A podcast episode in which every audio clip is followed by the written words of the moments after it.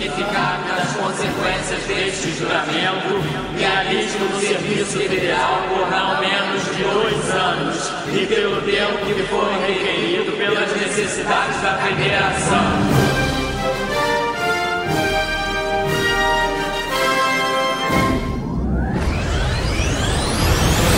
Nós somos geeks. Nós somos estrelas. Nós somos semanais.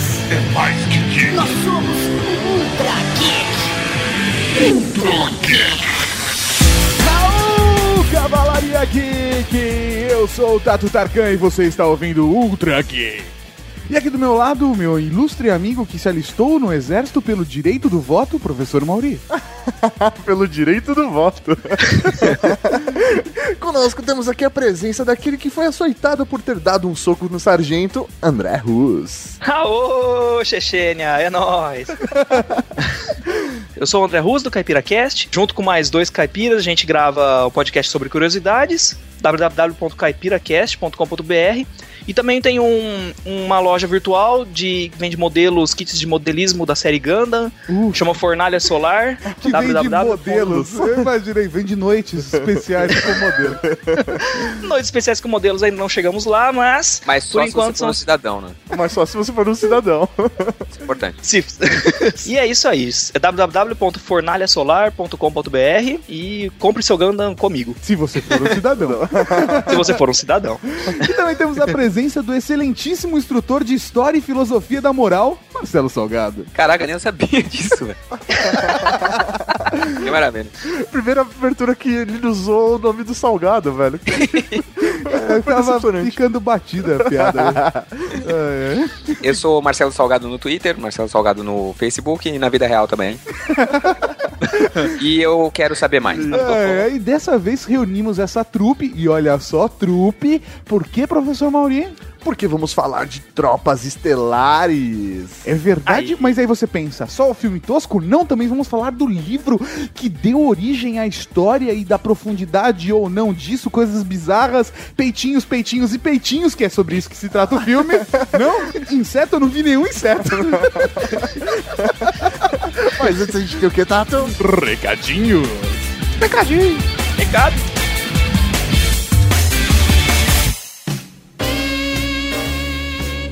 Recadinhos do coração. Coração não, caralho. Tá bom, recadinhos. Recadinhos mal.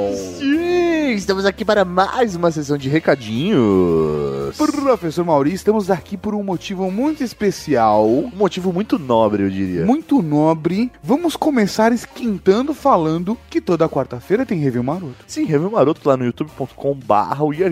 Exatamente, você pode acessar ele também aqui no site, mas ele está disponível lá no nosso canal. Inscreva-se nele. Isso aí. Você pode ser notificado por e-mail toda vez que tem um review maroto, toda vez que sai um update e começa uma transmissão ao vivo. Ó, que beleza. É uma função do YouTube, você pode fazer isso. Isso aí. E se você também curte o nosso conteúdo, nos acompanhe nas redes sociais. facebook.com.br WeAreGeeks. Temos a nossa página no Google Plus, lá é só procurar We Are Geeks. Também temos nossas seis comunidades, é só entrar na página e se inscrever em todas elas. E também temos o instagram.com.br WeAreGeeks. Que beleza. Que faz tempo que a gente não atualiza, né? É verdade. Deveríamos começar a fazer o que, Tato? O quê? Atualizar com fotos dos produtos que vão sair no review maroto. Olha, bate aqui, Mauri. Caralho, Essa ideia saiu agora? Agora, sim, velho. Caramba, sério Não, mesmo, velho? Puga. Foda. De verdade, gente, eu estou impressionado com a sagacidade do Mauri. Ah, velho, eu sou assim, ó. Ah, Rápido. É rápido. É muito rápido. Percebeu só sete episódios do Review Maroto pra ter essa ideia. Mas então vamos aproveitar. e vamos falar de cavalaria aqui! Professor Mauri, estamos aqui fazendo enquete Star Trek versus Star Wars. Que camiseta que você quer que seja o próximo lançamento? Mas antes desse lançamento, decidimos surpreender todo mundo. e Para, para, fazer para, para, para. Exatamente. um lançamento especial que vai durar só quanto? 30 dias. 30 dias. Passou 30 dias, a camiseta nova sai da loja. Sai da loja. Vai ser um lançamento especial por causa do episódio 105, que é o episódio das brincadeiras offline. Exatamente, falamos tanto daquele esporte nobre, Daquele esporte chique, daquele de esporte de homens, de homens pomposos, de homens, de, de homens educados, de homens polidos, por que Polido? não? Por que não? Por que não? Então decidimos fazer a capa do podcast atendendo a pedidos da Cavalaria Geek. Vamos, professor Mauri, transformar a capa do podcast com o brasão da Liga de Taco, ou Bets, dependendo de onde você estiver, da Cavalaria Geek em uma camiseta exclusiva. Cara, como a gente resolveu lançar de última hora, ela vai entrar em pré-venda durante 15 dias. que é o tempo onde a gente tá acabando de testar a estampa, etc. O pessoal já está com a nossa estampa lá, já está preparando. Nesse exato momento em que estamos gravando, estamos acertando detalhes de cor Isso aí. de estamparia pra ficar perfeitinho pra vocês. É isso aí, então vão ser 15 dias pra produção delas e depois mais 15 dias de vendas, hein, galera? Exatamente. Então, são só 30 dias, dias. a partir de hoje, dia 22 de julho, que é o dia do lançamento do podcast, de 2013. Antes, depois, não antes é impossível, né? É porque antes só a gente É vai- só se é. você pegar sua máquina do tempo. É.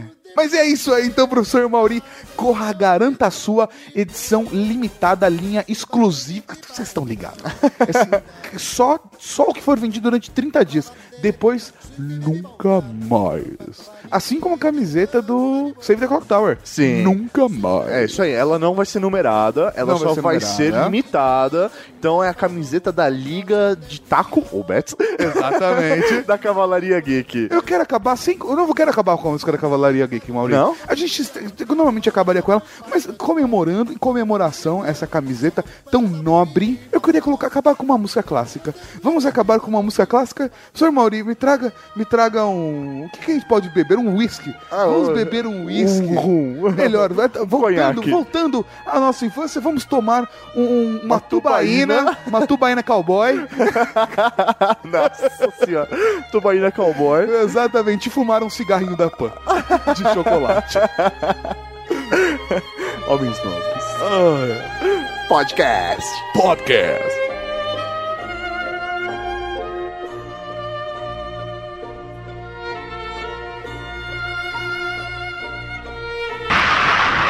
Jovens do mundo inteiro estão se alistando para lutar pelo futuro.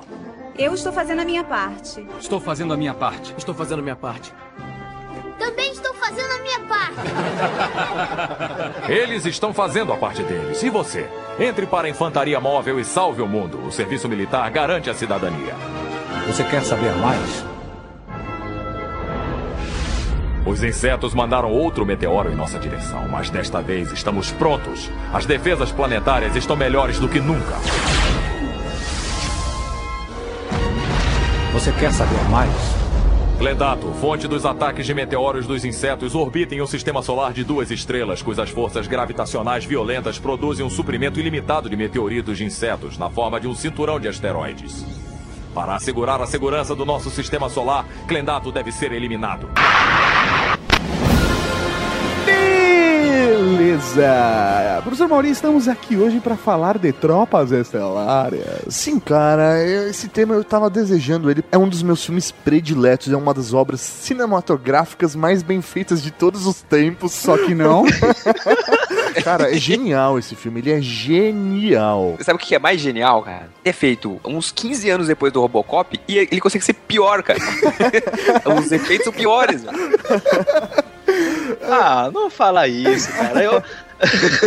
Pô, eu gostei tanto, cara. Um filme tão moderno. Eu achei mais legal por causa dos insetões. Muito, muito reais os insetos, cara. É Gostei. verdade, isso é verdade. Não, cara, tipo, efeitos especiais desse filme é genial, velho. Top, top. Não, é top. Top. Eu- eu- sério, eu acho Pra época, animal. top. Dois anos antes de Matrix. Eu imagino que a grande maioria das pessoas que estão ouvindo o podcast, que chegaram até aqui, inclusive nós mesmos, que chegamos a Tropas Estelares por conta do filme de 97, não é verdade? Ou alguém aqui não conheceu o livro primeiro? Não, filme. Não, o filme Não. primeiro. Filme. Ou a série animada, ou... porque tem mais obras, as pessoas E novela. se assustam. Novela. É verdade, cara. Tem o Rico, tem a. A Flores. É o Juan Rico. Cara, é Juan Rico, tem a Carmen Flores. Não, a Carmen não, é a Carmen Ibanez. Car Carmencita. Panis. Carmencita Ibanez. todos eles alemães ou dinamarqueses, sei lá, todo mundo loiro e alto, né? É impressionante. É, uma nação mundial de loiros e Aquilo é o altos. resultado da miscigenação global. Lógico, é porque o predominante é o loiro. né? Exatamente, Isso aí. de olhos claros. Todo mundo conheceu por conta do filme, e é um filme que poucas pessoas sabem, mas é do, do Paul Verhoeven, que é o mesmo cara que dirigiu Robocop e Vingador do Futuro Instinto Selvagem. Cara, isso prova que o cara é genial. O cara é genial. Primeiro, ele cria Filmes com sangue, peitinhos Não, e não, mutilação. não, não, velho. é- são três peitos, mulher de três peitos. Mulheres de três peitos. É o ápice dos peitos que podem ter. Não, não, mulher- Talvez quatro, talvez, seja melhor. Não, não, não, mas Melhor ele, número para peitos. ele é, é a genialidade de criar mulher de três peitos. Sim, sim, genial. Depois, ele faz Instinto Selvagem, velho, com a melhor cruzada de pernas de todos os tempos. Esse cara Ah, é sim. Ele criou Tropas Estelares. Exato. Ele não, não, ele não criou Tropos Estelares, né? O filme. Ah, sim, aí sim. Ele, ele adaptou muito bem, cara, o Tropas Estelares. Nossa, muito bom. Mas acho que a coisa mais genial que ele fez foi explodir Buenos Aires. Eu sabia, eu sabia. Essa piada ia aparecer, né? É, é quem fala, soltou primeiro, né? É. Não, mas o mais legal é que ele fez, ele explodiu Buenos Aires e, tipo, a humanidade inteira se doeu por isso. Isso que é um...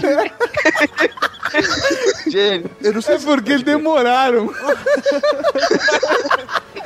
Mas vale citar que a primeira Porra, pessoa agora, que explodiu Buenos Aires foi o Robert A. Hyland, que é o cara que escreveu o livro Tropas Estelares, que a gente não vai citar nesse exato momento, mas que explodiu primeiro. não, mas o mais. Eu não sei vocês, mas eu vibrava quando eu via no filme lá, tipo, ah, o meteoro, né? Caiu em Buenos Aires. Daí você viu os números como, tipo, um milhão de mortos, dois milhões de mortos, três milhões. Eu vibrava, é isso, Mauri, politicamente correto mesmo. Isso. Mas é muito legal a, a maneira com que o filme mesmo apresenta um exército com os dois sexos juntos, né? Sim. É uma coisa que é apresentada. Inclusive, acho que é até um motivo pelas cenas de sexo que rolam no filme, as menininhas tomando banho no chuveiro, dando tapa na bunda do rico. Ei, beleza. O, o filme ele tem vários elementos que provam que é um filme para adolescente, né? Não, eu acho que melhor que isso, Tato, é que isso mostra que a sociedade ela evoluiu de uma maneira que ela, ela cresceu, ela não existe diferença entre homem e mulher ou entre uma sociedade e outra, por mais que ele tenha escolhido matar os argentinos. Mas É uma sociedade tão boa, né? E tão pura, onde as pessoas podem acertar mãos, facas na sua mão, que tá tudo bem. tá de boas, tá de boas. Mas eu acho que seria legal a gente começar a contar um pouco da estrutura do filme, tipo a história do filme. Basicamente, a história do filme é a seguinte: o Rico é um jovem garoto no colegial, onde ele tem aulas de filosofia, história da filosofia moral. Ele decide, por conta do seu amigo e por conta da sua namorada, também se alistar Aquela no exército. safada. É uma vin- ouvadia. Pelo amor de Deus. A mulher, você não pode deixar dois, dois segundos virar as costas pra essa mulher que ela tá agarrando com o outro. Ah, é? Incrível, cara. O cara vira as Sério? costas, a mulher tá enganchada com outro cara, gente. Vacilou, velho. Exatamente, cara. Vacilou, perdeu. Na hora que ele tava dançando com a Flores na festinha de, de formatura lá dele, a mina já tava engafinhando com o cara outro do lado. porra. Mas Nossa. a parada é a seguinte: depois de ele se alistar no exército, conta a história que logo depois que ele tava lá passando pelo treinamento, começa uma guerra, porque os insectoides atacam o planeta Terra, destroem Buenos Aires, inclusive a família do rico. Então ele entra de cabeça no exército, não só mais porque ele tava com interesse amoroso, ou porque o amigo, o melhor amigo dele também queria se alistar no exército, ele realmente entra de cabeça e vai pra guerra. Essa essa cena, inclusive, é, é bem legal no filme, assim, porque ele tá, ele tá desistindo. Sim, Aca- sim. Acabou de acontecer uma puta merda lá e ele tá desistindo do, do, do exército. É, expli- vamos explicar o porquê. o Rico tá num exercício militar, num treinamento bonito, maravilhoso. É, ele, ele resolveu ir pro exército. Ele né? tá lá no exército fazendo treinamento, ele é o líder da sessão, e quando ele tá lá fazendo exercício com munição real, É, porque é uma ótima ideia. O cara chega. Já sei, gente, vocês são tudo novo, mas vamos fazer um treinamento agora com munição real. Vamos lá. Sejam bem-vindos ao exército, munição real. E é engraçado porque eles estão sempre sorrindo atirando, você viu? É Até mesmo quando tem maravilha. insectoides matando os caras, eles estão sorrindo, tá tudo bem. Sabe quem cairia bem nesse treinamento? É Capitão Nascimento. Volta pra Buenos Aires que tu é moleque. e aí ele tira o capacete do cara que tá com um problema e o cara toma um tiro na cabeça e morre. A cabeça dele es- se espalha por todos os lugares, sabe? O capitão tá na, na mesa dele dando uma carimbada num papel e voa um pedaço de naca na cabeça dele. Não, e o mais, da, o mais da hora é a cena clássica, pelo menos no filme, né? Tem aquela cena clássica do, do céu, que mostra ele ajoelhado no chão com o corpo do amigo do lado, tipo, não! e a câmera subindo, sabe? É muito bom isso, É, pra cara. mim, essa é a segunda melhor cena- do filme. Tem uma cena de explosão. sei lá. Lá pra frente do filme tem uma cena de explosão que tem os caras correndo tal, explodindo, os caras caindo no chão. E tem um maluco segurando uma mola maluca gigante. Por dois segundos. É a melhor cena do filme. Eu pausei e falei, o quê? Muito louco, cara. Mas aí quando o cara morre, ele leva. Ele tem duas opções. A primeira opção é sair do exército, que é o que eles dão de cara, e ele fala que não, que ele não quer sair do exército, que ele quer ficar. E aí eles falam, beleza, então você vai ser açoitado. Aí ele é açoitado e decide sair do exército. Parabéns. que é a hora que explode Buenos Esperou? Aires. Esperou o nego chegar o chicote nas costas. É verdade, realmente devia ter saído, né? Eu devia ter ouvido. E aí, nesse momento, Buenos Aires ele é destruído, né? Teoricamente, porque os insetos, né? Os aracnídeos. Jogaram um meteoro, Isso, um aerolito. Jogaram um aerolito em Buenos Aires e destruiu toda aquela região como um todo. E aí isso é um motivo pelo qual os humanos vão entrar em guerra com os aracnídeos, com os insetos. O que é legal, até no começo do filme, começa um ano depois, e ele já começa num esquema meio documentário. Ele é um. É tipo como se fosse uma reportagem. E eu acho que isso faz parte do, do- do- da magia desse filme. Porque momentos é documentário. Desse filme. Vamos analisar a linguagem cinematográfica do filme. Não, mas sabe por que ela é importante, cara? Porque assim, ela primeiro começa como documentário, depois ela passa a ser filme. E no meio também tem alguns momentos que deixa claro que é um documentário, e no final também. Então, assim, isso pra mim torna é, muito importante porque ela tem uma mensagem de propaganda militar, de Sim, estamos é te convocando pro exército. Você tem que ser um cidadão, por quê? Você tem que entrar no exército. O pequeno Rico está fazendo também a sua parte. Mostra a criancinha matando barato e a mãe dela. A mãe da criança com uma cara psicótica. Cara, é muito engraçado isso aí, cara. Sempre tem um pequeno time, né? Um É, pequeno... é um pequeno time. Uma coisa que acho que é até importante colocar, que assim, de repente, pra mim o diretor ele colocou isso como algo proposital. Sim, Fazer sim. esse documentário nesse esquema. Sabe por quê? Os atores são extremamente ruins. Eles são muito ruins. É. Se ele fosse colocar essas pessoas pra atuar, velho, ia ser um filme horrível. A partir do momento que é um documentário, são pessoas normais sendo só elas mesmas. Então os atores podem ser ruins, podem ser idiotas, os personagens podem ser ruins, sabe? É muito foda verdade. isso. Isso, isso é le- interessante, tem duas coisas. É, é, o nome disso é sátira militarista, né? Através da, do, do exagero, ele tá, na verdade, fazendo uma crítica ao militarismo, né? Que pro americano é, é uma cultura bastante forte. E, cara, esse filme, pra quem e o livro também, pra quem não, não assistiu, ele é a base de filmes, por exemplo, como Distrito 9, sabe? Sim. É, É isso a, aí. a mesma base. A diferença é que não tem camarão, né? Cara, Mas tem aracnídeos. né? Isso é, tá, porra, tá aí. Fechou, fechou. Mas alguém meteu alguma Até porque aquele insecto cérebro, todo mundo sabe que parece a boca dele, né? Cara, eu não consegui pensar em outra coisa.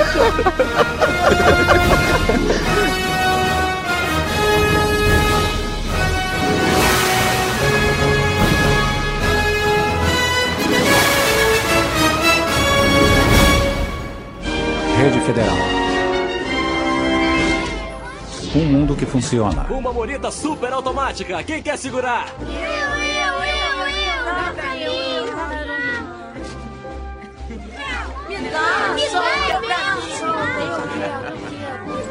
Você quer saber mais? Um assassino foi capturado hoje de manhã e julgado.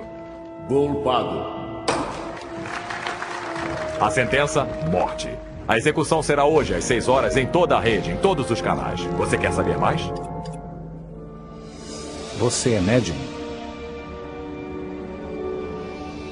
Se você acha que é médium, talvez seja. Estudos federais estão sendo conduzidos em sua comunidade. Você quer saber mais? E depois dessa, dessa guerra que o, a humanidade entrou contra os insectoides, eles basicamente descobriram nesse meio tempo que os insetos têm uma certa inteligência. Aliás, eles têm muita inteligência, eles, vivem, eles têm uma inteligência de comunidade muito forte, de Existe uma matilha muito organização, né? Isso fica até muito claro no filme, naquela cena onde eles estão na base e os insetos fizeram aquela ação ali, fizeram aquela Planejada. invasão planejada pra poder É. fazer um ataque massivo e capturar eles, né? E eles não estavam acreditando que os insetos tinham inteligência.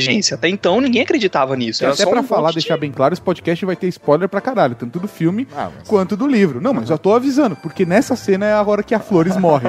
e o legal é que ela morre feliz falando. É. Posso morrer feliz porque já dei pra você. Você- ela fala isso, ela fala, você já foi meu. Ou seja, é exatamente o que ela fala. É foda. Eu já dei pra você. Mas que os insetos são inteligentes, cara, já fica claro pra mim na primeira cena de guerra.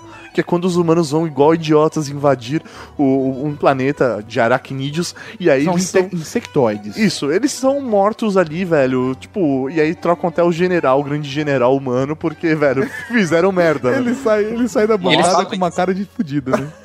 Eles falam isso. Até uma hora que alguém fala, não sei quem, o comandante lá fala assim: alguém cometeu um erro. Sim, fudeu com 100 mil pessoas, né, cara? Nossa, mas eles foram muito imprudentes, né? Eles chegaram como se estivesse caçando, sei lá, Barata. zebra, sabe? É, Uma coisa lá. idiota, É. sabe? Como se fossem Deixa eu americanos mais- invadindo o Vietnã, né? Exato. Aí, Exatamente a crítica, cara. no final, eles encontram a rainha, o cérebro, etc. E conseguem finalmente derrotar os insectoides. A cena em que o, o amigo do Rico lá, que é o. Não é evidente, ele é, ele é Telepata. sensitivo. É isso. É, ele tá. To- Eles já dominaram os caras, os, os alienígenas, e tá todo mundo, todo exército apontando arma pro cérebro. Aí ele põe a mão no, no cérebro e fala assim: ele está com medo. né, cara? Isso é É. genial, Cara, cara. isso é simples. Esse filme, ele é genial. Ele é, ele é, assim, ele não é genial, ele é excepcional por esse motivo. E o da hora é que esse cara, que é o, o Neil Patrick Harris, que é o cara que faz How I Met Your Mother, ele é o Barney Stinson. It's gonna be legend, wait for it, Derry. A participação dele nesse filme é bem reduzida, mas a maneira com que ele participa, cara, é é foda porque o filme todo construído isso. O São três violino- amigos, né? Sim, são a história dos três amigos, da namorada que trai o, o rico idiota, mas depois. Mas ela teve a vingança dela. Ele teve, o Rico teve a vingança. Porque ela foi lá e deu pro Charlie Sheen e se fudeu, velho. ela foi namorada do Charlie Sheen, Ela cara. foi namorada. Cara, depois de um sucesso desse, né? Agora, tem umas bizarrices tecnológicas e gadgeteiras que eu acho fantásticas nesse filme. A primeira, pra mim, é com certeza tatuagem a laser. Cara, aquilo é muito bom. E o cara para do nada, né? Ah, é, beleza, tá pronto, tatuagem, ei, pronto. Não, e ele sai, ele sai da, da máquina de tatuagem e levanta. Os caras empurram ele, batem, quer dizer, pode encostar em qualquer outro lugar o laser, né, cara? tá de boa. Eles jogam álcool. Enquanto ele tá fazendo tatuagem, os caras jogam cachaça em cima. Uma brincadeirinha É sadia, confiança. brincadeirinha. O filme já começa pra mim mostrando o potencial tecnológico do, fu- do futuro, do amanhã. Fotora. Que é o Rico sentado na sua escrivaninha da escola, desenhando em uma tela touch, numa tela touch, que parecia um verdade. paint do Windows 3.1, sabe? É verdade, mas ele faz animação com Ele isso. faz uma Dos dois se animação. beijando. A Flores atrás, toda ali, cheia de ciúmes. E a Ibanês na frente ali, falando, não, não, não, sabe? A Flores, velho, ela exala sexo, né, a Flores? Ela Ah, tá lá, louca. Ela, ela, ela tá o momento todo, ela tá desde o começo do filme, a missão daquele personagem é dar pro rico. Só isso, tanto que ela dá e morre. ela fechou o ciclo, nasceu, cresceu, tentou se reproduzir e morreu. É, apesar que a, a Carmen lá mesmo não exalando tudo isso é a mais sem vergonha de todas, né? Meu Deus do céu, que mulher Ela infernal, gosta velho. mais do que lasanha. Tem uma cena que eu acho que ela vai dar até pra capitã da nave. É, tudo. Que rola uma troca de olhares ali.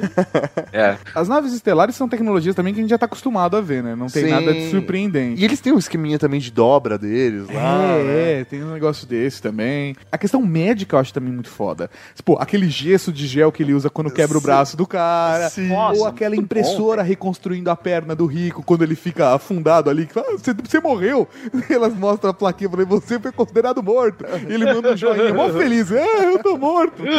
Whatever, né, cara? Ele tá, ele tá num tanque, né? Imerso e, e- beleza, esperando. Aí Você vai ficar mais só, só mais três dias aí debaixo d'água.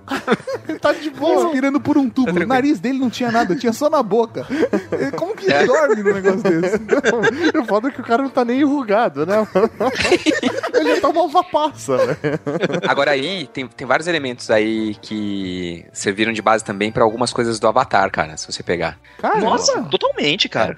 Eu não peguei nenhuma, vamos lá. Esse tubo mesmo que ele fica, é igualzinho o tubo dos, dos navios lá. Sim, É. sim, só que ao invés de azul é verde. Nossa, Exatamente. que Exatamente isso, cara. É, fazer, construir um corpo, assim, reconstruir um corpo dentro de um tubo daquele, com É, uma isso daí também é quinto elemento, né? A impressora que imprime Lilo Dallas. Eu Ô, queria ter impressora 3D impressora. Eu quero viver pra ter uma impressora dessa. Eu vou virar pra ela Big Badabom. Multipass, Big Badabom. Multipass. Mas... Multipass. Finalmente as armas laser chegaram, né? Às mãos dos seres humanos. E porque eles estavam fazendo exercício com bala, né? O cara perde a cabeça dele. Com munição de verdade. É só uma porra de uma luz, caralho.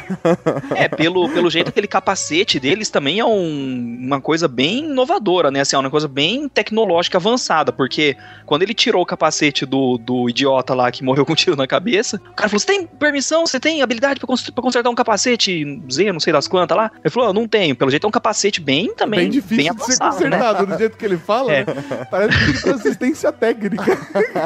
É, porque inicialmente a reclamação do cara lá era que ele não tava enxergando nada com o capacete, tava caindo na frente do olho dele. E ele Sim. tirou o capacete, deixa eu ver isso aqui. Aí, ele só ia arrumar a correia do capacete, sabe? Não podia ser uma coisa tão difícil assim, mas era pra É, gente deve- capacete deve ser- coisa diferente. Deve ser muita, muito- muita tecnologia, cara, pra um capacete de polícia rodoviária suportar um tiro, saca? É verdade. É verdade. O capacete. Eu não diria nem de polícia rodoviária, eu diria de polícia de bicicleta, né? É, mas fora isso tinha, né? Tinha. Eles viam, era comunicador e tudo mais, né? Os capacetes eram um negócio bem importante pra, pra eles. Ah, mas aquele, aquele sistema de comunicação deles é meio falho, né? Chegou sua correspondência, Rico. É um mini CD. Começa com a imagem da federação e aí aparece a mina dele lá terminando com ele, sabe? Mas é um mini CD, cara. Regredimos no futuro, é isso. É, nessa época já tinha, né, pô? Ah, não, na época, é. Na época do filme tinha já. muito mais 97, CD. 97. É, pô, louco.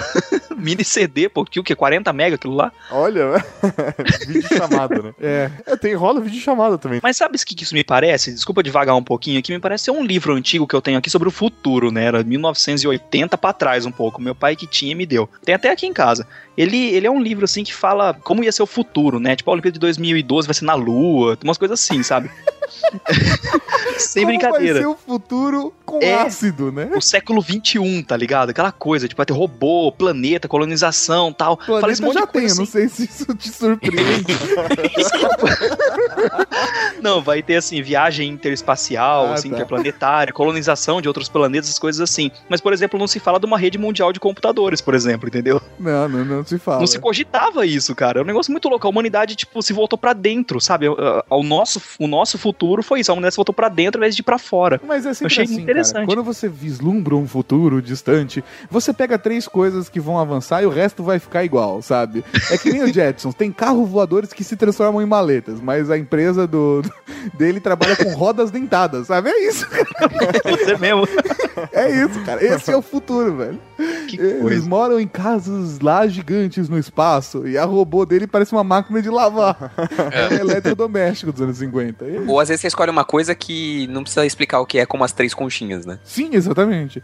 Que você foge e vai pro, pro absurdo, pro abstrato. O- um gadget muito legal também do livro dessa vez, porque sinceramente eu não vejo como eles conseguiriam fazer isso no filme, Ah, na época que foi feito, só se fosse agora com o Iron Man. Mas são as armaduras gigantes que eles vestem lá. Armadura de mais de uma tonelada, que eles entram na armadura, parecem uns gorilas gigantes assim. E a armadura tem as telas, os monitores dentro, eles têm todo o esquema de como comunica com as outras, você movimenta a boca, tipo, morde pra baixo, abre uma tela, morde pra cima, morde outra, abre outra tela. A armadura detecta esse tipo de coisa. Tem os giroscópios que a armadura detecta. E a armadura, eles falam também, essa armadura armadura gigante tem, tipo, 500 quilos só de munição, sabe? É uma coisa louca, assim. Nesse esquema da, da armadura, eles falam que, por exemplo, que até que o, o Johnny se adaptou muito bem com essa armadura, porque ele fala até que quando você se vai aprender a dirigir um carro ou uma nave, não é, não é natural pro ser humano você aprender a interface da nave ou do Sim. carro, porque você se movendo de um jeito totalmente diferente. O jeito de se locomover, você comanda de um jeito diferente. Com essa armadura é diferente. Com essa armadura é, é natural pro ser humano. Você, Você só tem que um pegar passo como dentro subir e como descer. O resto é basicamente. É, ele tem sens... Até explica no livro muito claramente. Nossa, que toda a parte de dentro da armadura tem sensores. Então quando você movimenta seu braço, ele já tá movimentando o braço da armadura junto. É, Então, quando você- dá uma propulsão, você começa a pular, você lembra da força que você dá o pulo e dá o foguete mais forte. Ele tem sensores, quando você tá pra chegar no chão, ele já demonstra como ele já sente isso e já lá uns propulsores assim pra dar uma reduzida. Isso é uma coisa muito louca, cara, porque esse Nossa. livro foi escrito em 59 e É. tecnologicamente ele é mais assustador do que o filme que foi feito em 97.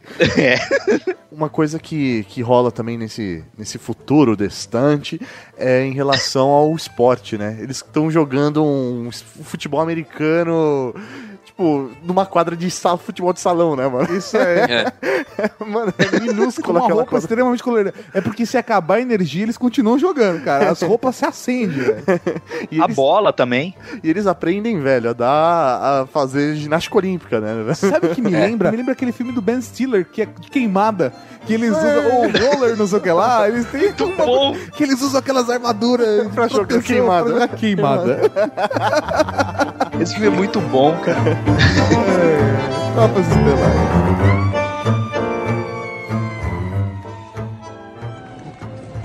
Das cinzas de Buenos Aires, primeiro veio tristeza.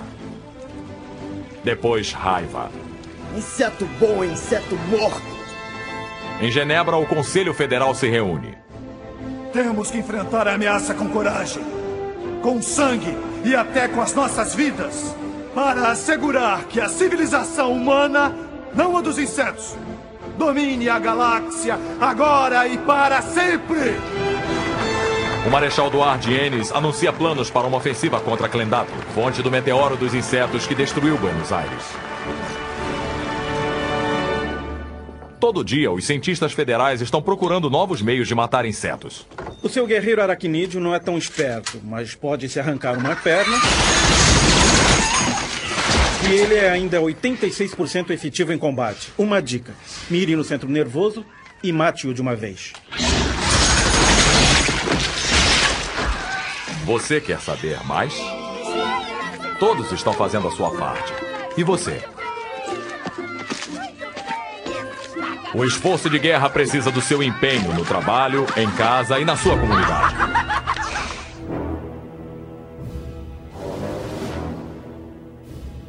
Agora sobre o livro. O livro me impressionou muito mesmo. Porque todo aquele visual tosco do filme, que depois que eu li o livro mudou a minha percepção do Não é filme. tosco o filme. Tá tudo bem. É o melhor filme Não, não, não. da década de é 90. um ótimo entretenimento, um péssimo filme. louco. Entendo. É, ele é assim que funciona. Não, não adianta. Tem peitinhos o filme inteiro. Exatamente, um ótimo entretenimento, um péssimo filme. Com péssimos atores, uma péssima interpretação. Não venha discordar de mim, Mauri. Agora, o livro me trouxe uma outra percepção do filme. O livro inteiro, pra quem não leu ainda, ele conta a história do Rico em primeira pessoa. É ele como se estivesse narrando o que aconteceu com ele. Em alguns momentos ele lê fatos como se fosse no passado, ou apresenta alguma coisa do futuro, mas o, o contexto dele tá apresentando, você vê a mudança de pensamento do Rico do começo do livro e ele evoluindo para aquele raciocínio militaresco, sabe? Durante a evolução do personagem. Ele vai se entregando para aquele universo. Ele tava no começo criticando o sargento e no final ele tava entendendo o lado humano do sargento que algumas coisas realmente ele tinha que fazer. Isso no livro é a coisa mais foda, de você ter o ponto de vista de um cara que está dentro do exército. E ele serve como uma crítica, ele tá no limiar entre ser uma crítica ou uma ode a esse universo militar. É verdade. O, dizem que o livro também ele foi feito para expor os pontos de vista políticos do autor, né? Só que uma outra coisa que acontece no livro que não acontece no filme, por exemplo, o pai dele não morre no livro. Sim, sim, só o pai dele, inclusive, o pai dele vira, inclusive, um militar e atua junto com ele numa outra unidade separada. E eles o pai dele não encontra. são de Buenos Aires. A mãe Não. dele está em Buenos Aires de férias. É, foi lá visitar, o cara não foi no dia lá, falar, vai você, depois eu vou, tem que resolver uns negócios aqui. e aí depois, é, e aí depois o pai dele encontra ele, depois que o pai dele vira um militar, inclusive. Também é da infantaria móvel. Que foi da Marinha, foi o próprio autor, o Heinlein. É mesmo? Ele foi, é, da Marinha durante cinco anos. Aí ele teve tuberculose e saiu e aí foi estudar, foi pra Universidade da Califórnia e tal. Então ele era um ambiente que ele conhecia bem, sabe? O ambiente militar.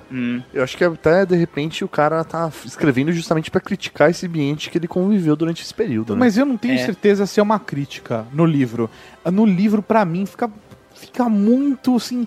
é, No tênue entre uma crítica ou uma ode. Eu realmente acho isso, porque tinha momentos que eu começava a ler o livro e falava assim: nossa, esse cara tá perdendo a cabeça.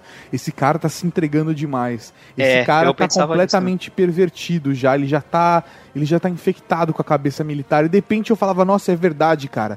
Esses civis não fazem porra nenhuma. A gente não pode reclamar. A gente, eu não deveria ter direito ao voto. Eu cheguei a pensar nisso. Porque isso é uma coisa Verdade. engraçada. Até no filme, fazendo um pequeno comparativo com o filme, na cena do filme, onde é explicado que só o militar tem direito ao voto, ou seja, o cidadão, só é cidadão o militar, civil não é cidadão. Não, na verdade não é direito a voto, você tem direito a trabalhar na política. Não, não. Você tem direito à cidadania. Ele fala ao voto e à cidadania. Você só Voto? tem isso. Só que o que acontece? Por que, que você não Voto também. percebeu isso? Ô, Mauri, Mauri, não- Mauri. Oi. Would you like to know more?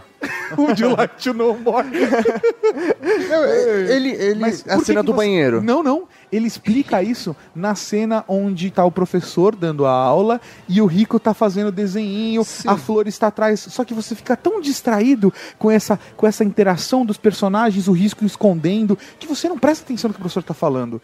E Você o tá que- interessado no Rico fazendo desenho na lousa mágica lá. Exatamente. E o que o professor tá falando, ele tá colocando esse pensamento militar na cabeça dos alunos.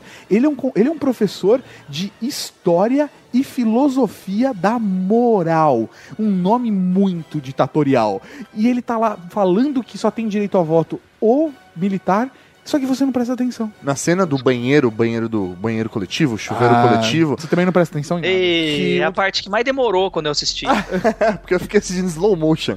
Foi. O videocassete era foda, ficava pulando os peitinhos. Porque um dos personagens lá no, no vestiário, ele lança, começa a perguntar pra todo mundo por quê? que cada um estaria, estava lá.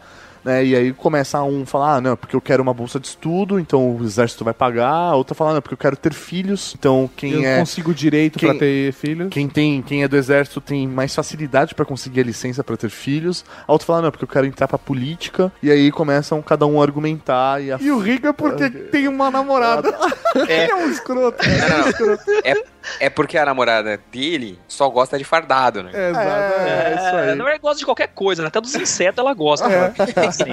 Vamos continuar a história do livro, que eu acho que isso seria É. legal. Mais uma diferença legal do livro, assim, que eu achei, eu até estranhei depois quando eu relembrei do filme, foi que não tem esse romancezinho dele.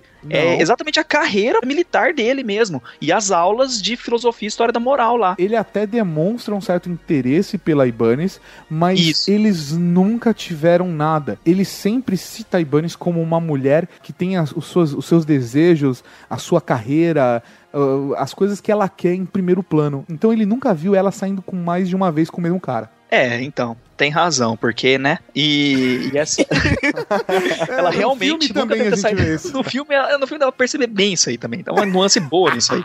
Você via enganchada com tudo quanto é gente no filme. Impressionante aquela mulher. Ele, ele, inclusive, entrou na carreira militar por causa. Assim, entrou no embalo dos amigos dele, inclusive dessa menina e tal, mas não tem envolvimento nenhum emocional com nada, nem com a Dizzy, nem com ninguém, assim. É, foi em cima da carreira militar dele mesmo, e os castigos e tudo que tem, sabe? E também outra coisa que é diferente no livro é que os pais dele apoiam menos ainda. Os pais dele são absolutamente contra ele se alistando. E ele se alista com muito menos gana do que ele se alista no filme. No filme Verdade. ele tava lá com vontade, etc. No livro não, cara. No livro ele só foi acompanhar os dois amigos e aí o cara perguntou e você? Aí ele tinha tinha que escolher a área que ele ia, ele que tentou se alistar como da.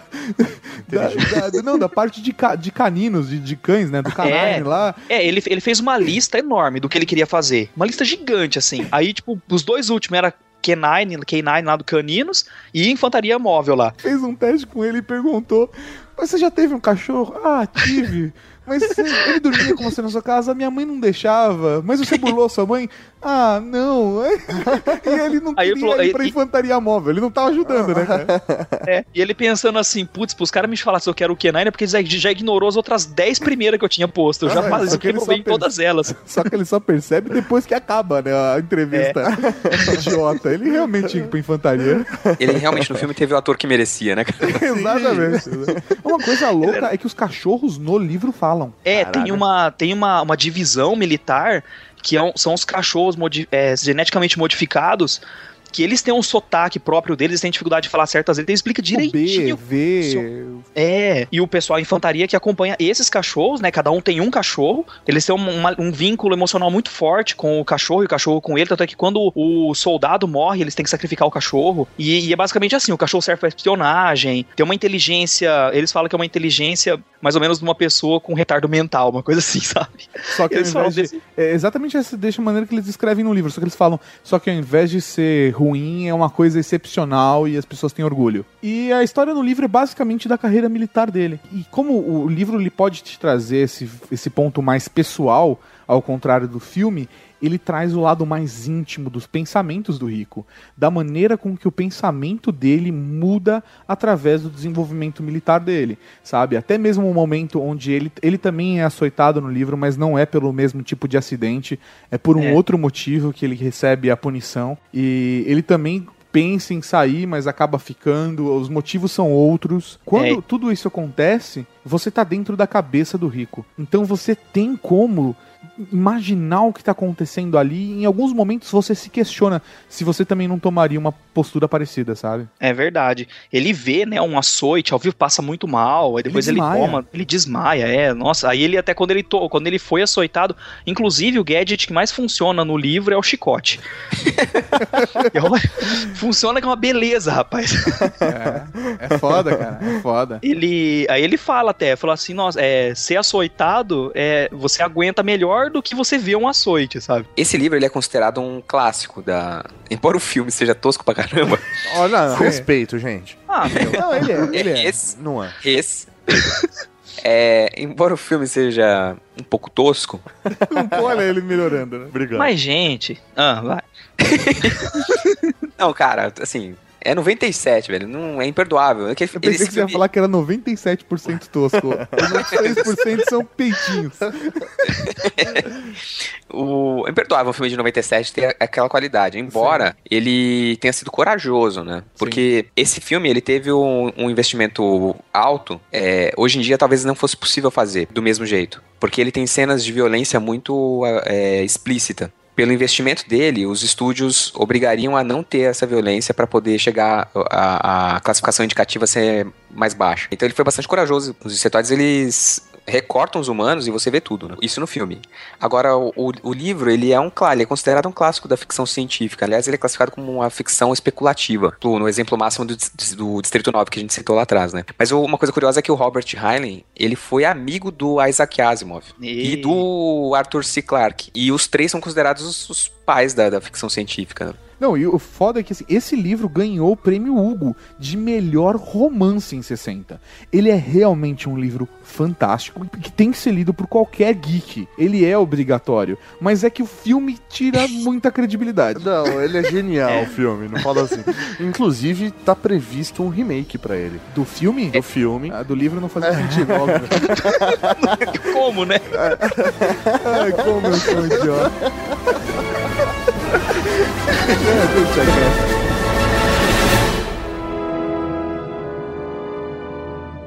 Cem mil mortos em uma hora.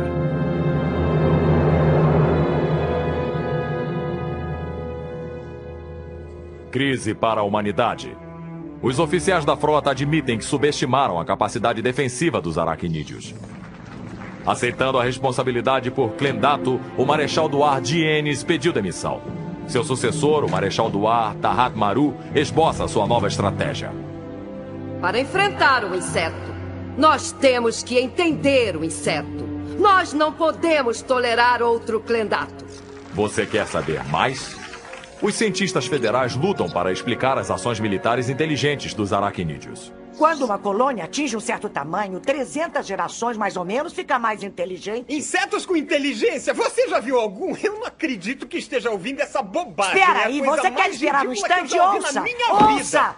Talvez haja algum tipo de inseto que ainda não conhecemos. Uma classe de líderes, o cérebro do grupo. Insetos com cérebro. Francamente, eu acho a ideia de um inseto pensante ofensiva.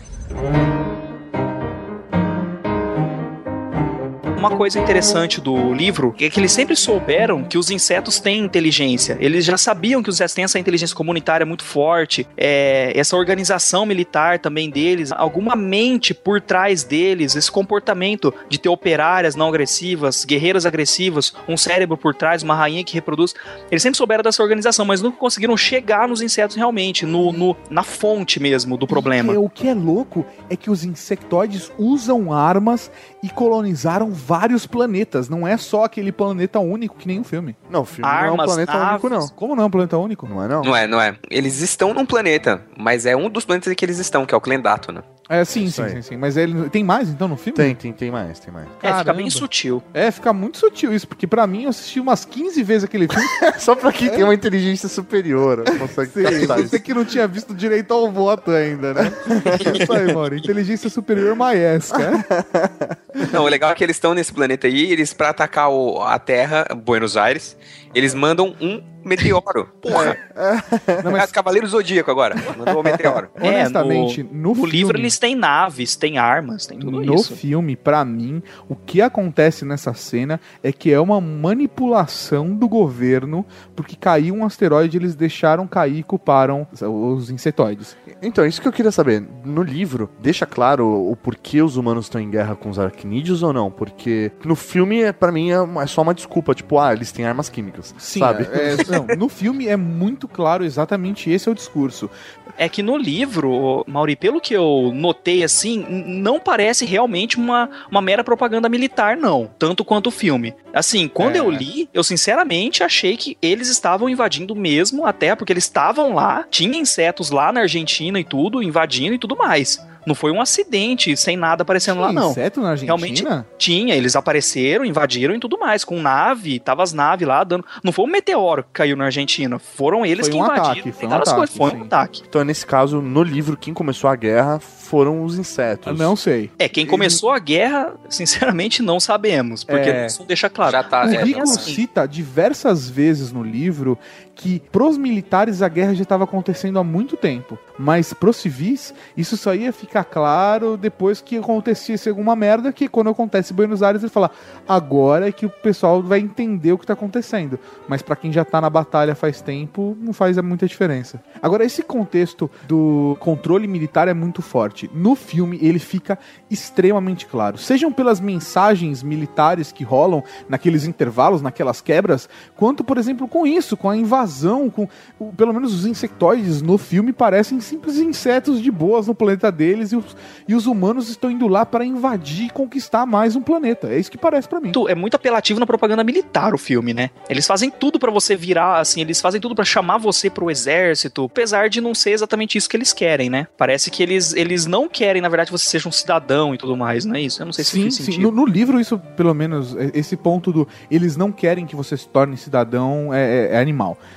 sabe? De, de reforçar que o voto, o direito de ser cidadão é só pros militares. E quando você entra, se inscreve pra ser um militar, os caras te debulham pra você desistir. Eles são tipo tropa de elite mesmo, é Capitão É. Nascimento. É. O esquema deles é fazer você sair. Eles Entraram fazem- 600 é, ele- pessoas e só 100 vão ficar no final. É, eles fazem de tudo pra na, na inscrição você já não se inscrever. Fazem de tudo, tudo. Você chega lá e fala assim: Meu, tá bom, você quer ser, ó, já vou te falar. Vai sofrer, vai ter isso, vai ter aquilo, você vai ser mandado lá no cafundó do Judas. Ninguém vai olhar pra você, você vai, você vai, morrer no meio do caminho. Olha aqui, tô sem as pernas, sem os braços. O cara da inscrição já tá tudo ferrado. Essa cena no livro é animal. Do cara que tá fazendo, preenchendo a papelada do rico, ele tá sem o braço, sem o braço, sem as pernas. E depois, no final, quando ele, tipo, depois que ele se inscreveu e passou por todo o processo seletivo, ele encontra o cara andando com braços e pernas mecânicas e fala, mas e você? Ah, não, não, não liga. Agora que você entrou, você pode perceber a encenação que é. É. Caralho, mano. E aí Foda. eles É falam pra depois, é, e depois que você se inscreve, ele fala assim: "Sabe o que vai acontecer agora que você se inscreveu? Se você quiser desistir, ele não, o quê? Nada. Você tem 48 horas, se você não voltar em 48 horas, nada vai acontecer com você, cara. A gente não vai falar pra ninguém, só você vai só sumir, nada vai acontecer, tudo pra você desistir, sabe? É foda. Não vai cara, acontecer foda. nada. Você só não vai poder votar. Você É, não vai poder aí já era, nunca entendeu? mais no exército. Nunca mais. É só isso. Caralho, mano, que foda. É feito exatamente pra limitar o cidadão. E isso, pra mim, na linguagem do filme, fortalece a tosquice. Porque se você for ver, nas cenas de guerra, eles estão sorrindo um pro outro, eles estão. pa- Parece um bando de crianças brincando. Aquilo parece é, que são, são pessoas que vivem num universo completamente aleatório, mas que não tem consciência do que está rolando no poder.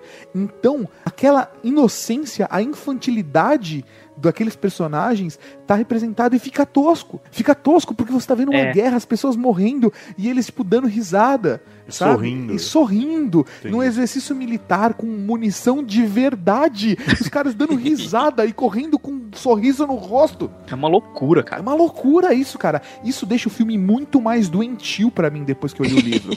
Porque É. você vê, cara, o problema, a merda que tá, o controle que tá dos militares e os caras levando de boas, como se fosse uma brincadeira. questão da dualidade entre ser um filme, uma sátira, ser realmente uma questão de envolvimento de você ser ir pro exército, do controle militar. Pra mim, até na cena final, que é a cena que o Salgado citou do Ah, ele está com medo. Sim.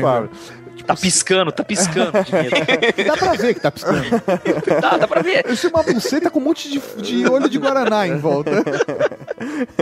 Você, você olha, velho, o, o personagem lá, o sensitivo, velho, a, a forma como ele tá vestido, ele parece um nazista. É, É, Não, todos verdade. os uniformes deles, a águia, também que a águia é utilizada também nos eh, pelo exército americano, o elemento... Mas a maneira, a maneira como ela tá estilizada lembra muito a swastika. Sim, e todos e todos os uniformes deles, tudo isso remete ao, ao nazismo e a- Fascismo. ao fascismo, esse controle ditatorial, tudo isso é muito claro. Não, tanto que o líder mundial ali, né, na- na- quando vai começar, é a TV da federação, né? Que é a única É. televisão que tem. Sim, e aí vai mostrar, é, velho, um, um líder militar que está controlando a câmara ali, né? Sim. É. Cara, uma coisa muito legal que acontece nessas aulas, as aulas de filosofia, história da moral lá, São assustadores, cara. cara, é demais, porque o professor ele convence e fala assim, gente, a humanidade, cara, só aprende moral na base da porrada, entendeu? Basicamente é isso aí que ele fala. É como se fosse um animal quando nasce. O animal ele nasce e se você não ensinar batendo, ele não vai aprender. Basicamente é isso aí que ele fala. E aí tem um trechinho que ele fala assim: temos uma tal teoria agora. Podemos resolver qualquer problema moral em qualquer nível. Autointeresse, amor de família, dever para com a nação, responsabilidade para com a raça humana. Estamos até mesmo desenvolvendo uma ética exata para relações extra-humanas. Mas todos os problemas morais podem ser exe- exemplificados por uma citação errônea. Nenhum homem tem amor tão grande quanto o de uma gata morre para defender seus gatinhos. Aí tem uma hora ele fala assim: esses criminosos juvenis chegaram a um baixo nível. Que ele menciona assim: como você ensina moral para uma criança de rua, por exemplo. Tem gente que erradamente, segundo ele, Nossa, é- é- esse momento, essa citação é Cara. assustador pela metáfora que ele faz. Nesse momento, ele tá se referenciando ao seguinte: eles estão contando coisas que aconteceram no século XX. E aí falava que no É. século XX existiam os. Como é que eram? Os delinquentes juvenis. Só que ele tá citando por que, que aquela sociedade do século XX tinham delinquentes juvenis. Delinquentes não combinar, não, não tinha como encaixar com a frase juvenis, porque se ele era jovem, ele não, ele não pode ter sido deturpado. Ele simplesmente não teve instrução cívica para que ele se tornasse parte da sociedade. O que acontece com ela? Ela não desenvolveu essa moral que a gente falar, que, gente- que eles comentam agora, porque ela sempre se deu, ela sempre conseguiu sobreviver por um outro, outro conjunto de valores. Aham. Então ela sempre foi recompensada seguindo uma outra reta, sabe? Um outro caminho. Ela não tem aquela moral conhecida por todo mundo. A moral pra ela é outra coisa. Então se o cara vai tentar resgatar a moral da criança, ele não vai ter porque ela não teve essa moral que eles estão falando. Ela teve uma outra. E aí ele fala: a base de toda moralidade é o dever, um conceito que tem a mesma relação com um grupo que o autointeresse tem com o indivíduo. Ninguém pregou o dever para essas crianças de um modo que elas pudessem entender, ou seja, batendo nelas. É isso mesmo. É isso mesmo. Mas a sociedade em que estavam contou a elas inúmeras vezes sobre seus direitos. É, cara, muito animal, ele faz, cara. na verdade, um paralelo entre. Até ele faz isso com o Rico. Ele fala: Rico, você já teve um cachorro? Aí o Rico fala: Já. E como é que você educou o seu cachorro para não fazer cocô e xixi no lugar errado? Ele fala assim: Ah, eu. Ele fala: Ah, você levou o focinho dele, esfregou e mostrou que não. Mas se tudo desse errado, o que você ia fazer? Dar umas palmadas nele. Mas você não faz isso para machucar ele. Você faz isso para mostrar como as coisas funcionam. Na- É. no século XX, existia uma sociedade onde as pessoas não eram açoitadas em praças públicas. Isso. absurdo. Cara, isso era um absurdo. Aí as, pessoas, aí as crianças falam na escola, mas como? Como que É? as pessoas eram punidas? Não, porque é por isso que a sociedade não funcionava. Porque as pessoas não apanhavam. As pessoas tinham sociedades e grupos que defendiam o direito dos delinquentes juvenis. Mas ninguém se atrevia a ir até lá e educar eles da maneira certa. Cara, nossa, é, é, muito foda. louco. cara. Você pega as histórias e fala, mano, e você pega, nossa, ele tem razão, viu? tipo, você vai Concorda, convencer, você sabe? concorda, você concorda, É. bate nas crianças, bate nos cachorros, bate em todo mundo. Bate todo mundo. Isso é foda porque cada capítulo do livro, não importa qual, ele sempre começa com uma citação. Eu vou até fazer uma citação, já que a gente tá no momento citações. Opa! Do capítulo Momento 10. Citações. O capítulo 10 começa com uma frase do Thomas Jefferson: A árvore da liberdade deve ser regada de tempos em tempos com o sangue dos patriotas. E frases como essa estão no livro inteiro, cara. É muito foda da maneira com que é apresentada essa crítica ao universo militar.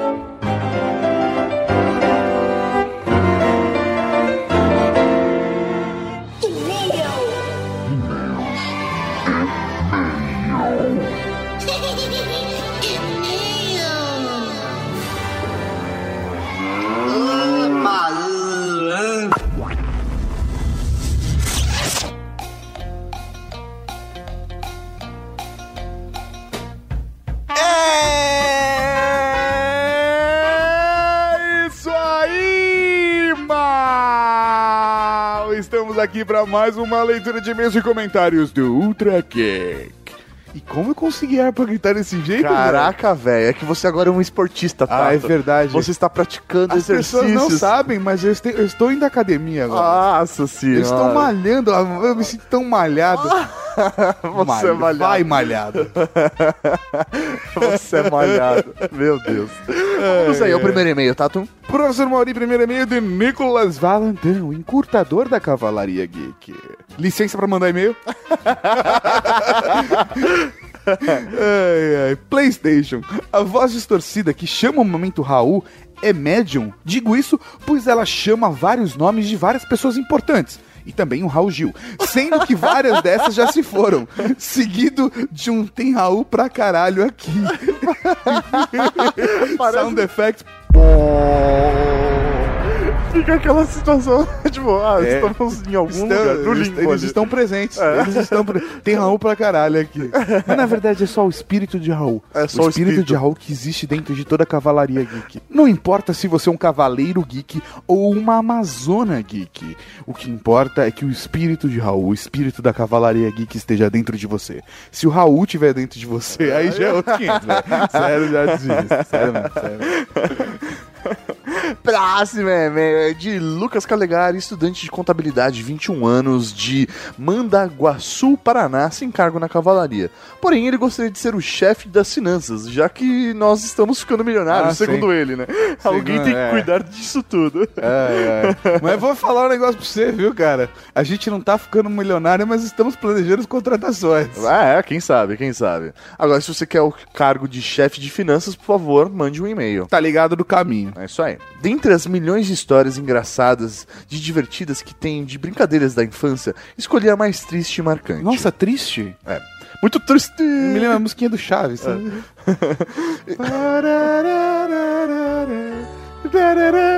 Sabe? Sei, sei.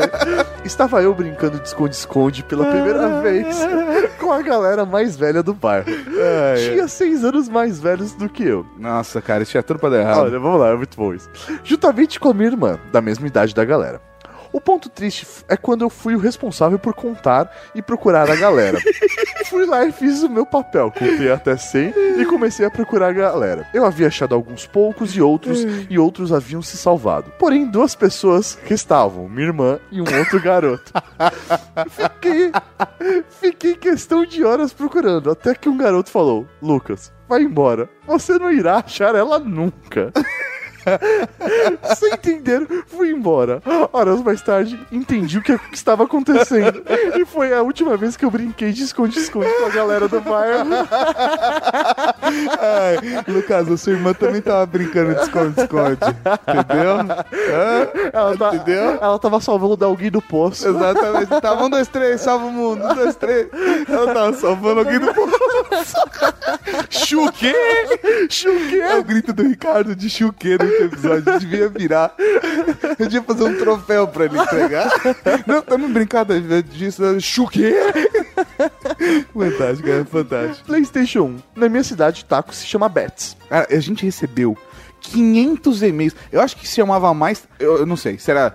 Se era 50-50, e a galera que chamava taco mesmo não mandou É, e-mail. porque ah, não vai mandar porque não vai falando, fazer isso. Mas, velho, a gente recebeu e-mail pra caralho de pessoa falando: Ah, na minha cidade era Betty, na minha cidade era Betsy, na minha cidade era Bets, na minha cidade era Bets.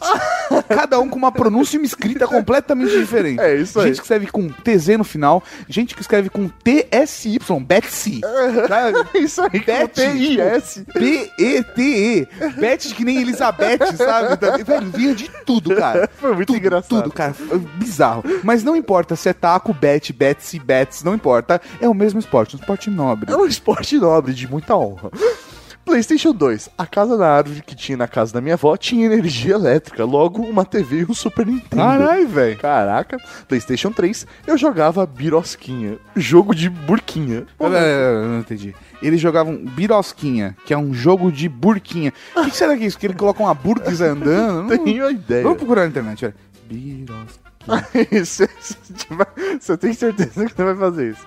PlayStation 4. Ai. Tá caro, mas eu quero. É, PlayStation 4, tá caro. Mas ele quer. Entendeu? Caramba, meu Deus. Entendeu? Ó, cara, birosquinha com safe search desabilitado só parece prato de comida. Olha só. É. Agora se eu escrever burquinha. hum, burquinha, Mauri. Bola de gude. Também conhecido como. Birosquinha. E também como. Fubeca. Fubeca. Que beleza. Pelo jeito é isso, birosquinha. Birosquinha, velho. Ah, será que birosquinha não é aquela bola de gude menor ainda? Não tem ideia. Tinha aquelas bem pequenininhas que tinha tipo umas wavezinhas. Não sei, mas lê o próximo e-mail, tá? Tá bom. Próximo e-mail é dela, Gláucia C. Rosa, 25 anos, educadora física, Blumenau, Santa Catarina. Cara, de todos os convidados, o Dudu é que teve a infância mais hardcore. Em relação às brincadeiras citadas, 1. Um, aqui também jogávamos taco. Porém, quando a bola era pega no ar, os tacos não eram passados aos arremessadores. O jogo terminava e os arremessadores eram os campeões. Eu, na minha época, também era assim. Não, não, rolava também. Se pegar a bola, É, acabou o jogo. Acabou o jogo. É Essa é uma regra oficial. Sim, é uma regra oficial. esporte nobre. Isso aí. Que é, é como o Ricardo disse no programa, no qua- que é como o quadribol. Pegou o pomo de ouro, acabou, Acabou o jogo, jogo. velho. É Ganhou, não importa quem tava onde. No momento em que seguravam a bolinha no ar, precisavam gritar Vitória Betsy. Betsy com TSY. Falei, olha lá. Na época ninguém sabia por quê. Hoje em dia sabemos que esse é o nome da brincadeira em outros estados. Será que tem estado que chama de Vitória Betsy ou é só Betsy? Não, porque pra ela chamava taco, só que ela gritava Vitória Betts. É, porque era o que se grita. É tipo bingo. Quando você ganha o bingo, você grita bingo. É isso aí. Quando você ganha Tinquina, não faz a menor diferença. Dois. As arminhas de munição colorida foram febre aqui também. Só havia eu e mais uma menina no meio da rapaziada toda e nós não participávamos das brincadeiras mais violentas com a da arma. Os meninos se separavam em equipes e ficavam atirando a tarde toda. Às vezes, por azar, eu e minha amiga passávamos por perto do campo de batalha e virávamos alvo de todas as equipes. Era tiro pra tudo quanto é lado. KKKK. Muito bom. 3. A brincadeira favorita na adolescência aqui foi o esconde-esconde no escuro. Hum. Ah, garota. E com esse comentário, encerro aqui a minha informação. Eu falei o contrário. Vai ficar assim agora. Raul. Um Raul pra você, querida. Próximo e-mail de Robson Campos. Ele mandou um e-mail gigante contando um sonho molhado que ele teve com a gente. Ah, e garoto. ele tá colocando a culpa no episódio de Inception. Robson, você tem, né? Cuidado, né? Mas a questão é, ele não veio aqui, ele não entrou na leitura de e-mail simplesmente pra ter seu e-mail lido. Então por que, que ele veio aqui? Porque ele vai ser batizado!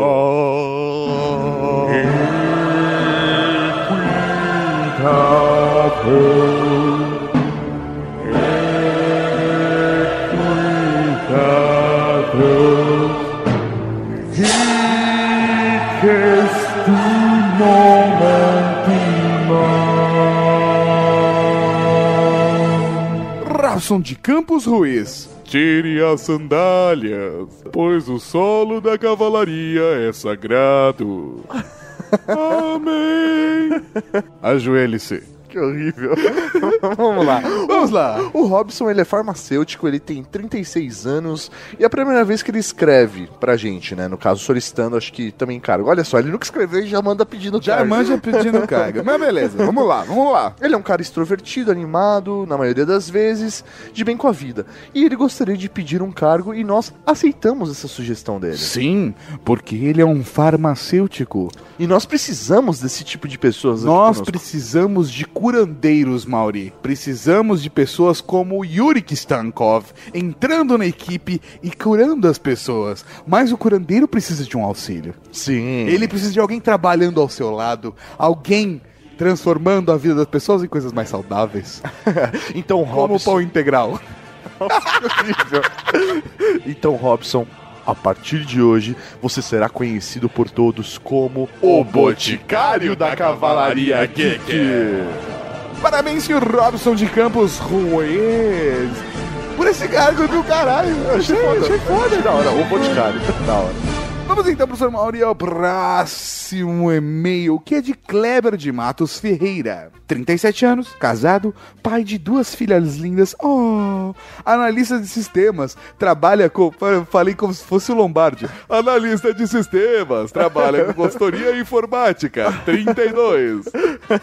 Pim. De São Paulo? Na verdade, não, ele é de Par.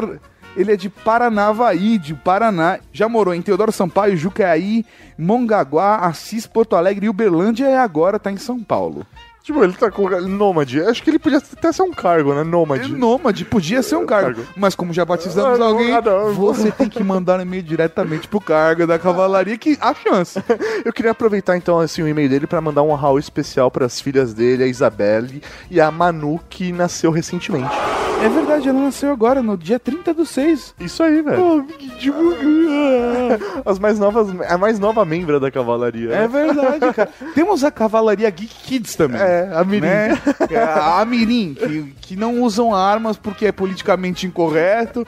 Eles só levantam o braço e gritam Raul. É, isso aí. podem aí. fazer, só podem fazer suas armas de massinha de modelar. E participam da Liga Infantil de Taco.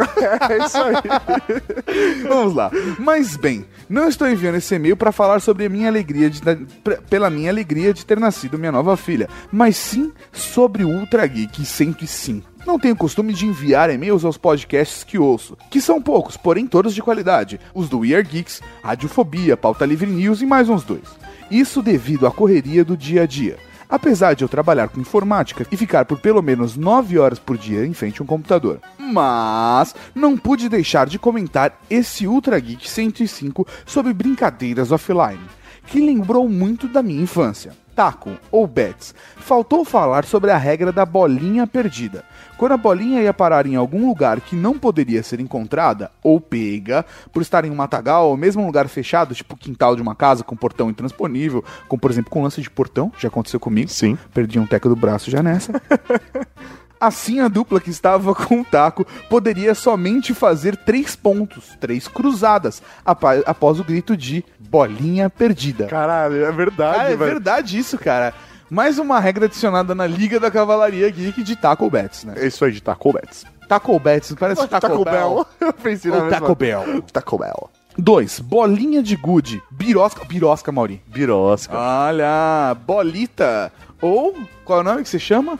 Fubeca. Fubeca. Eu não chamava de Fubeca. Não? Você não chamava não, de não, quê? eu chamava de Good. É. É Good ou Fubeca? Então, Good. Eu e meus amigos jogávamos com elas um jogo chamado Box. Olha só, olha só. Onde eram feitos em um chão de terra uns 4, 5 ou até 6 buracos. Que tínhamos que ir jogando as bolinhas de um buraco no outro, tipo golfe. E tinha umas regras, tipo. Tudo palmes, onde poderíamos colocar um palmo na frente do buraco para daí jogar a bolinha para o próximo buraco. Também o tudo trox. Assim podíamos trocar a bolinha por de outra pessoa, às vezes até mesmo as de aço que tirávamos de rolemãs.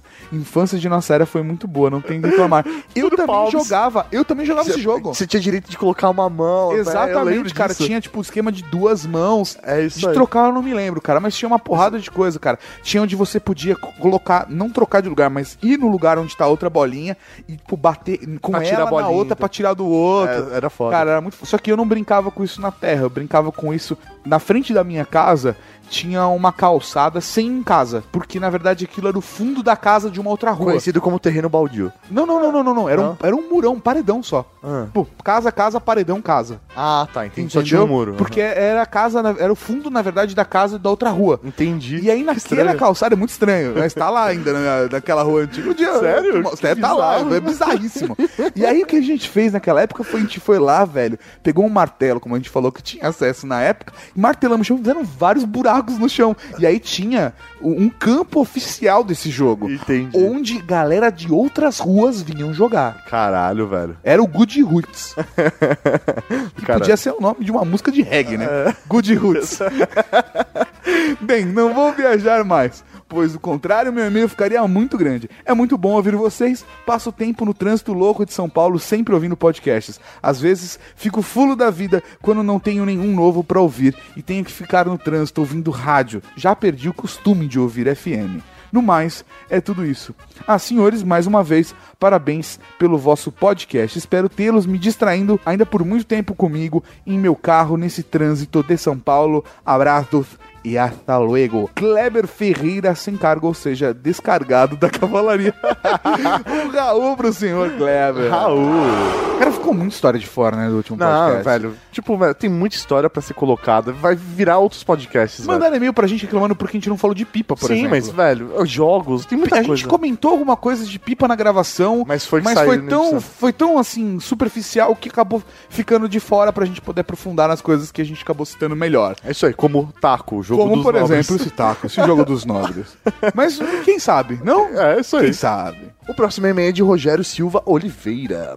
Olá, meu nome é Rogério, sou médico veterinário e moro no interior de Goiás. Que da hora, veterinário. Sim. Aqui em Goiás, o nome da brincadeira não era taco, era bete. BT. Bete. BT.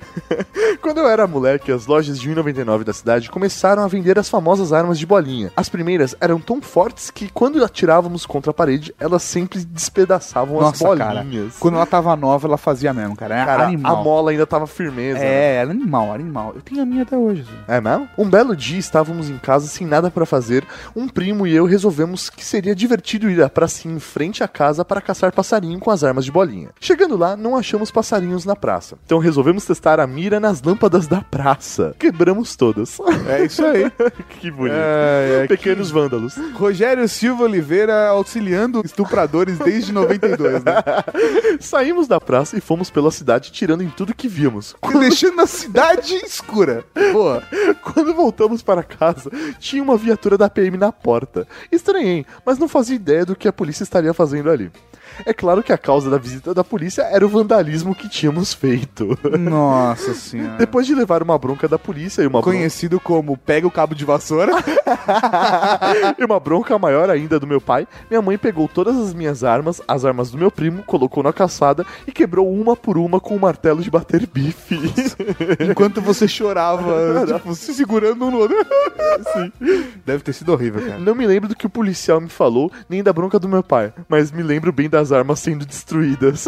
É. As mães velhas, elas sabem como educar. Ela né? sabe como educar, cara. Acabou. Impressionante, velho. Mauri... Antes. O quê? Antes, Hã? né, antes esqueci de falar uma coisa. Quê? Não, sério, esqueci de falar uma coisa. O quê? Momento gol!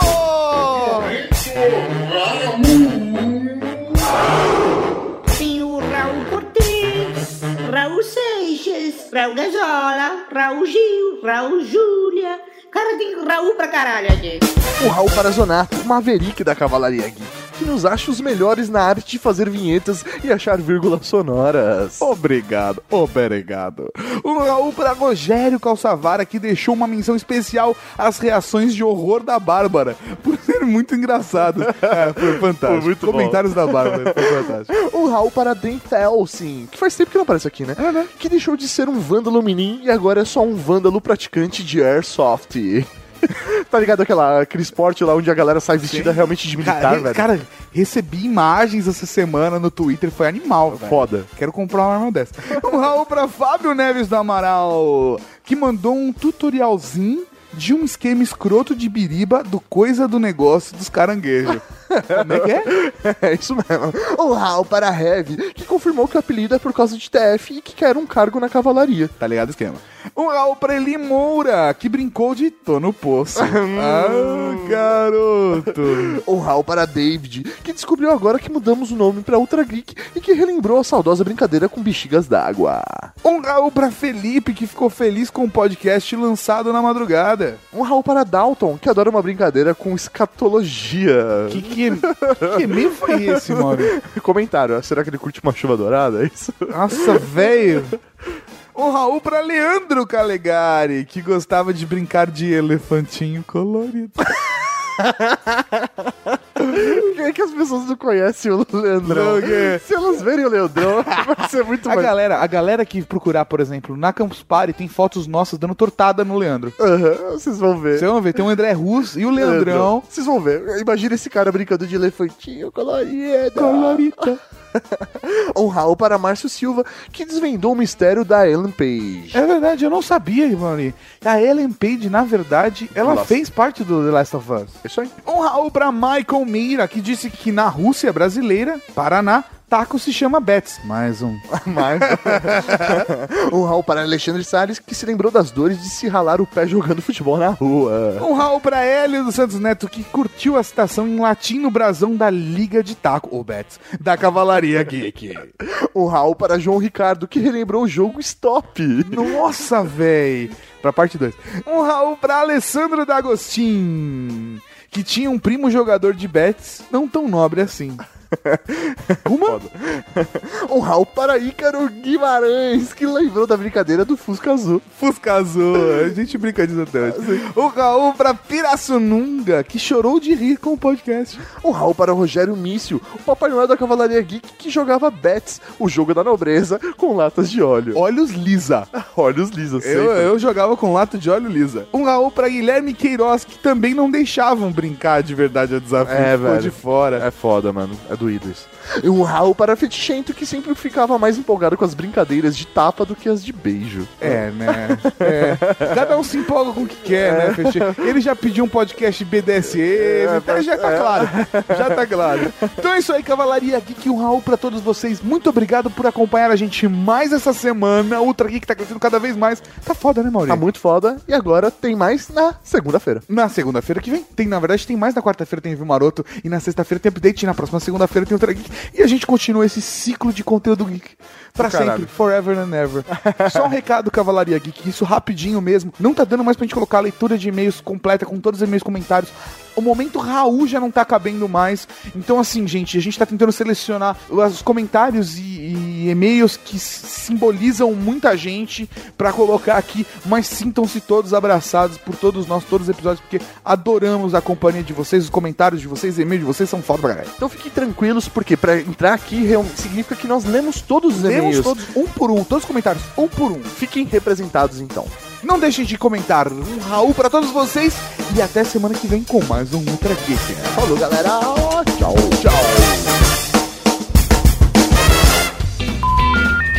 Deixa eu concluir. É isso que vai acontecer no podcast. O podcast vai ficar sem conclusão. Por quê? Porque o Tato, no, o Maurício não deixa o Tato falar. É e aí a culpa é de quem? A culpa é de, do editor.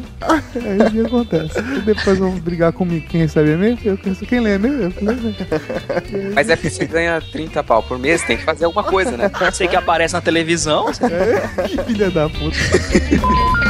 Você acabou de ouvir o Ultra Geek.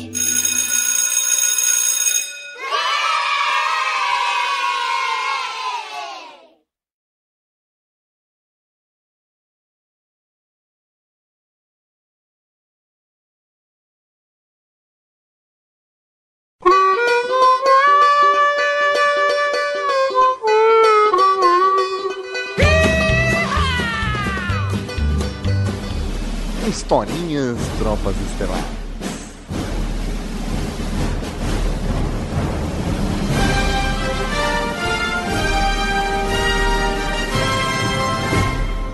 Carmen, meu amor, hoje é nossa formatura. Finalmente estamos livres para consolidar nosso amor.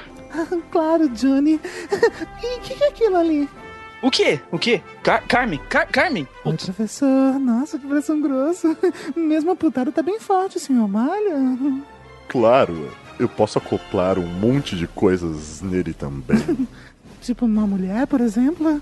Carmencita, meu amor, mas, mas só me descuidar dois segundos de você, você já tá chegando nos outros. Dando professor, Carmencita. Ai, como você é ciumento, Johnny. Não precisa ter ciúme, eu sou fiel a você. A propósito, quero me tornar piloto do exército, ok? Você vai junto? Ok? Vamos lá? Ah, não sei, não é muito arriscado. Carmen, porra, já chegando no outro cara. Ah, Johnny, esse é meu amigo, Zander. Quero te apresentar o Estovo. Quer dizer, meu namorado, Johnny Rico. Quero que preste bem atenção no sobrenome dele, Rico. Ô, oh, não esquenta, cara. Podemos ser sócio aí. Que sócio? Caramba, rapaz. Carmen, vem já pra cá, mas será o Benedito, pô. Um tempo depois. Nossa, finalmente aquela sem vergonha não faz mais parte da minha vida. Finalmente, agora ela tá namorando aquele piloto idiota lá, ele vai ter o que merece. Rápido, rápido, todos invadindo o ninho dos insetoides. Temos que pegar o cérebro. Ele é muito difícil de ser capturado. Já gastamos milhões e até agora nada, rapaz. Ali, ali tá, ali tá. Mas, mas peraí, quem tá ali encostado no inseto cérebro, esfregando? Nossa, sacão, olha o tamanho da sua cabeça. Parece um cogumelo gigante. Essa asa gigante exoesqueletal. Ele serve pra reprodução? Hum, fala pra Carmen, mas que desgraça, mulher. Você não perdoa nem um inseto gigante? Cala a boca, carioca de merda. Deixa eu chupar esse saco aqui. Vem cá, insetão. essa babinha, adorei essa babinha. Nossa, insetão, tá excitado, todo molhadinho, essa babinha branca. De liça.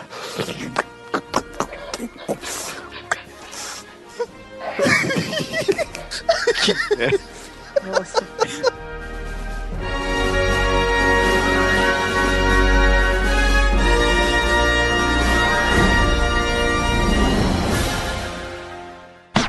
Beleza. Eu posso fazer o Zander Carioca? Pode. Caralho, genial. Porra, mas já chegando no outro cara. Peraí que tá passando o guarda. Peraí que tá passando o guarda. mas deu o guarda, Carmen, porra! tá passando o, o carro. No... Peraí que eu tô passando o guarda. Não, meu Deus, mas, gente, não Peraí pode que ser. eu tô fazendo guarda. Um tempo depois. Faz, faz mais assim. E algum tempo depois, sabe? Tipo aquela voz assim. É, eu acho que ia ficar legal. Um tempo depois. Ficou igual, cara. Rápido, todos invadindo. Puta, não vou conseguir falar isso. É, peraí. Rápido, rápido, todos invadindo o ninho dos, dos insetoides. Temos que pegar o. Puta. Que é foda? Do insetoides. É foda, Temos que pegar o cérebro. O cérebro. Ele é muito difícil de ser capturado.